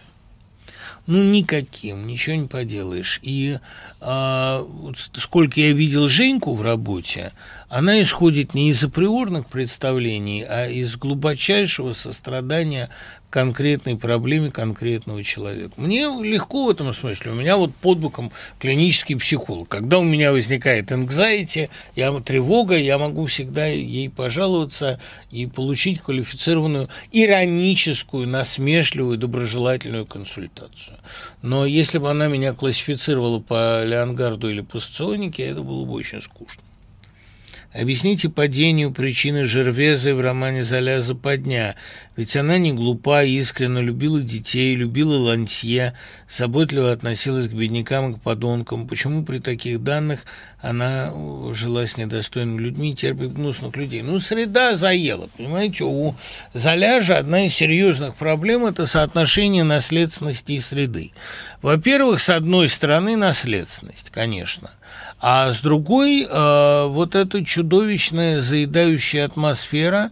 Лансье, ну, она любила Лансье, но Лансье ведь спивается, и Лансье довольно быстро превращается э, в зверя. И потом Нана, все-таки, которая с ранних лет э, проявляет абсолютную сопротивляемость любому воспитанию и интересуется в жизни только одним.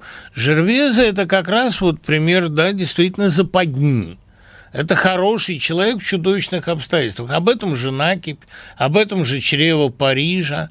Э, душат человека эти обстоятельства. А вы думаете, легко этому сопротивляться? Ну, к тому же у него есть примеры сильных личностей, которые несут в себе здоровое начало. Ну, дамское счастье, например. А, хотя это, в общем, далеко не самый веселый его роман а, и не самый удачный. Но вообще-то, э, ну, что в Терезе Ракен, еще в раннем романе, что э, в позднем совершенно «Человеке-звере», э, что в «Жерминале», простите, все-таки это люди с благими порывами, которых губит болезненное и нездоровое общество. У этого общества тоже больная генетика. И, пожалуй, апофеозом его распада, гниения, конечно, выглядит финал Нана. Венера разлагалась. До некоторой степени все сочинения Золя – это история того, как Венера разлагается, как божественный замысел о человеке трещит под натиском всей этой мерзости. Ну, Наки, перечитайте. Я более натуралистического романа не знаю в литературе. Я всегда студентам, которым подскажите какой-нибудь триллерок. Наки, читайте, ребята. Там одна эта сцена, где служанка рожает в горшок, она, я думаю, стоит любого триллера. Ведь триллер – это не тогда, как когда страшно. Триллер – это когда мир лежит возле. Вот что такое готика. Самый готический роман – это Наки, потому что квинтэссенция омерзение к миру, вложенное туда. Поэтому, скажем, Щедрин, прочитав Нана, говорил, это дерьмо в золоченой раме, купол, башня из дерьма. Ну да, вот есть такое отношение к искусству. Да. А, вы часто упоминаете МДП, а ведь гипертимный темперамент может переходить в свою противоположность. Есть множество гипотез, что Пушкин страдал МДП, сезонные колебания настроения и все прочее.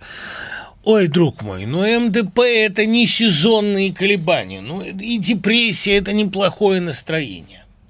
МДП – это клинический диагноз, который в следующем поколении дает, как правило, очень трагические последствия. МДП – это неконтролируемые, не подлежащие никакому вашему вмешательству.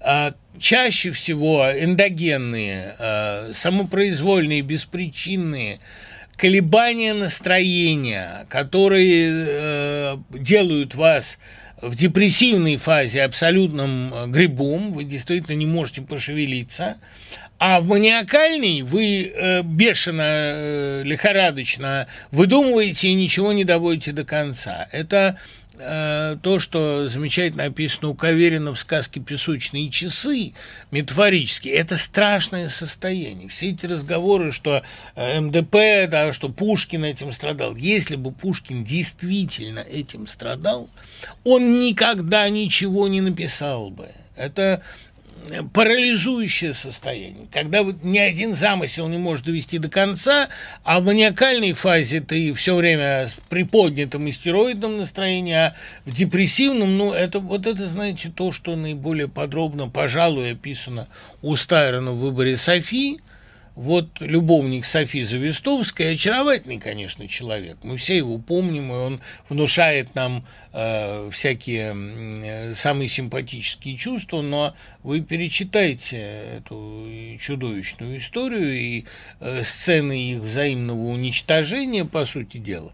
Э, человек, у которого нету промежуточной фазы, а есть только безумные колебания между отчаянием и гиперактивностью, а вы говорите, МДП – это творческая история. То, что вы называете МДП или биполярным расстройством, что очень часто сейчас называют, это диагноз, который лепят на людей, у которых действительно часто меняется настроение. Все равно, что СДВГ лепить на любого ребенка, который э, неусидчив. Это клиника, понимаете, это расстройство очень серьезное, соматическое, и я не представляю, как его лечить. Нужна серьезнейшая медикаментозная программа, чтобы такого человека поддерживать в стабильном состоянии. А вы говорите, слава тебе, Господи, что люди у нас при малейшем плохом настроении говорят, у нас клинический диагноз. Да. А расскажите о ссоре Тургенева и Толстого, кто с вашей точки зрения был прав. Мне нравится поведение Тургенева, но поведение Толстого, понятно, Толстой ненавидел публичную благотворительность и высказался о ней с присущей ему честностью. Вот. Я люблю не поведение Толстого в этой ссоре, слава богу, дуэль не состоялась. Тургенев вообще тоже хорош. Бывшему офицеру сказать, а бывших офицеров не бывает, сказать, я вам сейчас дам в морду, если вы не заткнетесь. Но это немножко самоубийственное поведение. И главное, для Тургенева очень не характерно. Видимо, Лев Николаевич его уж очень разозлил. Потом не забывайте, у них 10 лет разницы. И когда твоей, значит, семье, про твою приемную дочь, которая шьет для бедных, начинают говорить, что это все одно фарисейство, и человек десятью годами раньше, это младше, начинает тебе хамить откровенно, ну, тут, в общем, начинаешь как-то реагировать не очень адекватно. Но то, что Толстой ему написал, я в своем сердце не нахожу враждебности к вам, давайте помиримся, но это уже такой поздний, зрелый, раскаявшийся Толстой. Да, это очень хорошее поведение. А можно ли считать Гафта в фильме Рязанова положительным или отрицательным? Ну, это школьническая классификация.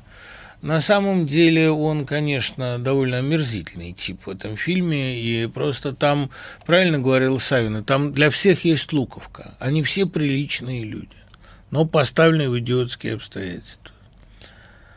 А как вы относитесь э, к книге Карпова Э, влияние творчества душевнобольных на научный прогресс. Ну, Стругацкий уже ее обессмертили. Книга, конечно, очень полезная.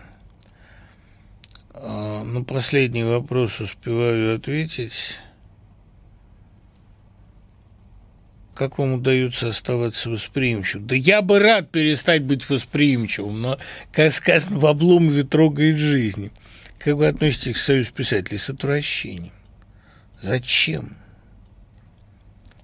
А, в Польше отметили столетнюю годовщину чуда на Висле. Как вы оцениваете эту битву? А то, что чудо, это несомненно, для Тухачевского это оказалось травмой на всю жизнь, для Польши единственным, наверное, в 20 веке триумфом, потому что вот э, трагедия 40-х годов, трагедия во Второй мировой войне стала главной национальной травмой, но это именно чудо, понимаете? Вот это надо трактовать в католической традиции. Как вы оцените ваш любимый исторический роман о Киевской Руси? Нет у меня такого исторического романа. Люблю баллады Алексея Толстого.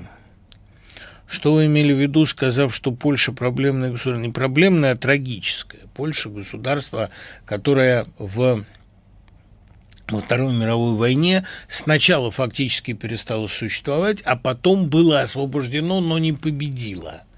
Вот это страшная ситуация не следует ли провести иллюстрацию всей правоохранительной системы. Знаете, это напоминает мне классический анекдот о том, что надо...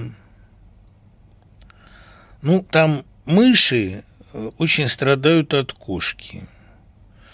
Обратились, э, значит, к сове и просят совета – Сова говорит, мыши, вам надо стать ежами. Ой, какое прекрасное решение, действительно. Идут и вдруг забыли, а мы забыли ее спросить, а как нам стать ежами? Сова, скажи, пожалуйста, а как нам стать ежами? Говорят, ребята, это не ко мне, я по креативу. Так вот и здесь, понимаете? Конечно, надо, но как? Теперь возвращаемся к проблеме Аксенова. Значит, мне кажется, что обычно недооценивается в творчестве Аксенова его главная составляющая. Вот это его шампанская легкость, наслаждение, избыток. Аксенов целиком дитя того облегчения, которое он испытал во время оттепели, дитя того свободного вздоха, который произошел в 1956 году. А он действительно жил у матери в Магадане. Это огромная и трагическая страница его истории, которую он только в ожоге сумел описать, и, собственно, в ожоге абсолютно точно поставлен диагноз всему его поколению. Тот ожог, который он испытал, не только когда его взяли э, в детдом, лишив родителей, а потом, когда он приехал к матери в Магадан – а она там уже э, вольняшка, потом ее берут снова, но какое-то время вот тот Аксенов, изображенный под именем Толи фон Штейнбека, какое-то время у него в Магадане живет. Он увидел там настоящих людей, людей свободных, увидел блатных, а, увидел священников и сектантов, увидел собственного отчима, который был человеком удивительно крепких и гуманных религиозных воззрений – никакого оксюмарона тут нет, он э, пережил действительно огромный ожог. И после этого э, волшебные гипнозы э, оттепельного Ленинграда, конечно, подействовали на него колоссально, и он этот импульс счастья всегда носил в себе, невзирая на свою страшно трагическую жизнь. Он называл ожог исторической книгой, но, тем не менее, ожог гениально отображает то самое, что было главной драмой этого поколения – глотнуть свободы и вернуться в несвободу. То, о чем я говорил применительно к Некрасовскому последушу это то, что испытал Некрасов в 1963 году когда все надежды 59 и 61 года закончились польским восстанием, а в э, оттепель э, пражской весной 68 года. Не может империя, расслабившись, отпустить свои части. Что ожидается от людоеда, то и делает людоед. 68 год был для Аксенова личной катастрофой. В каком-то смысле возвращением в тот Магадан Толи фон Штейнбека, в тот ожог, который никогда не заживал переживал. Ведь тот ожог, который в романе получен символически, вот это прикосновение к раскаленной трубе, то, к чему нельзя вернуться, это боль прошлого, это обрушилось на них как возвращение, как отсроченная месть. Это первая аксеновская тема. Вот это шампанское, ослепительная легкость и счастье, на которое надвигается каменная плита. У Аксенова невероятное количество вот этой материи счастья в ранних рассказах.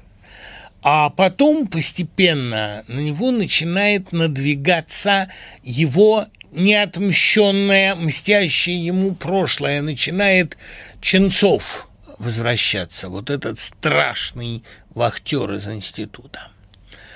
А что касается второй очень существенной аксеновской темы, именно острова Крым. Значит, остров Крым – это, конечно, роман, как мне представляется, о народе интеллигенции, завернутый в такую оболочку триллера шпионского, конечно, не имеющего никакого отношения к его проблематике, но Аксенову нравилось экспериментировать жанрами. Его идеалом был вот полифонический роман, но не в том смысле, что это роман, состоящий из а, многих элементов жанров и стилей, как «Кесарево свечение», например, по-моему, самый удачный из его поздних книг. Нет.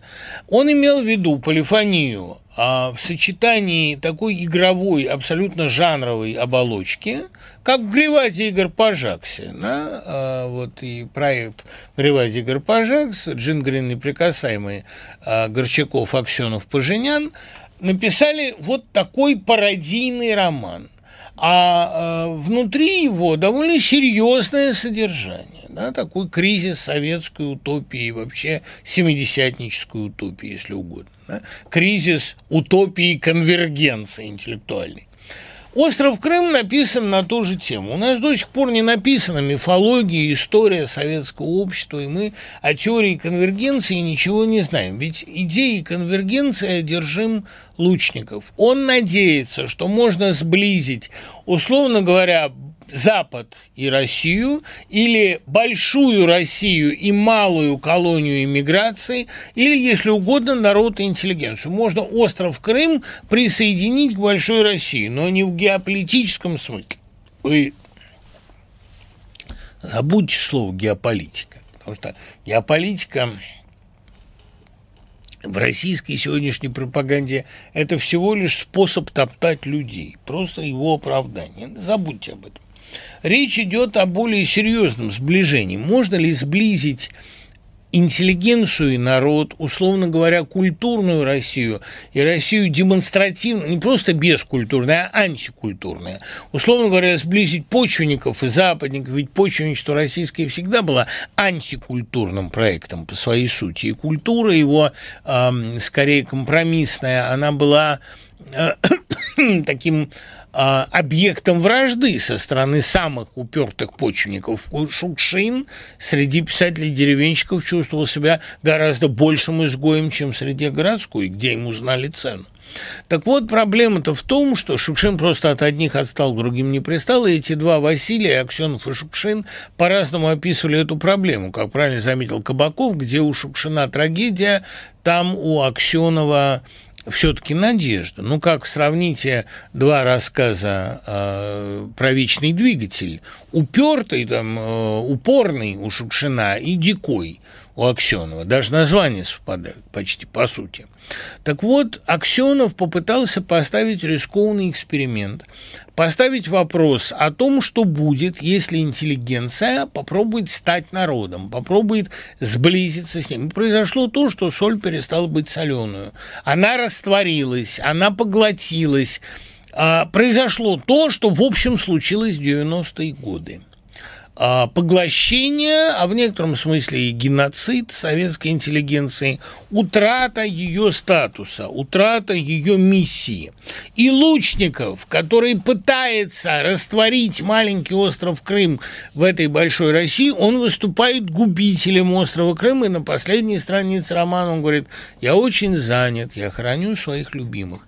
Это великий урок всем конвергенции сторонникам, сторонникам конвергенции, великий урок всем, кто пытается забыть о своей миссии и слиться, да, великий урок прогрессорам, которые пытаются стать арканаром. Это главная тема русских 70-х.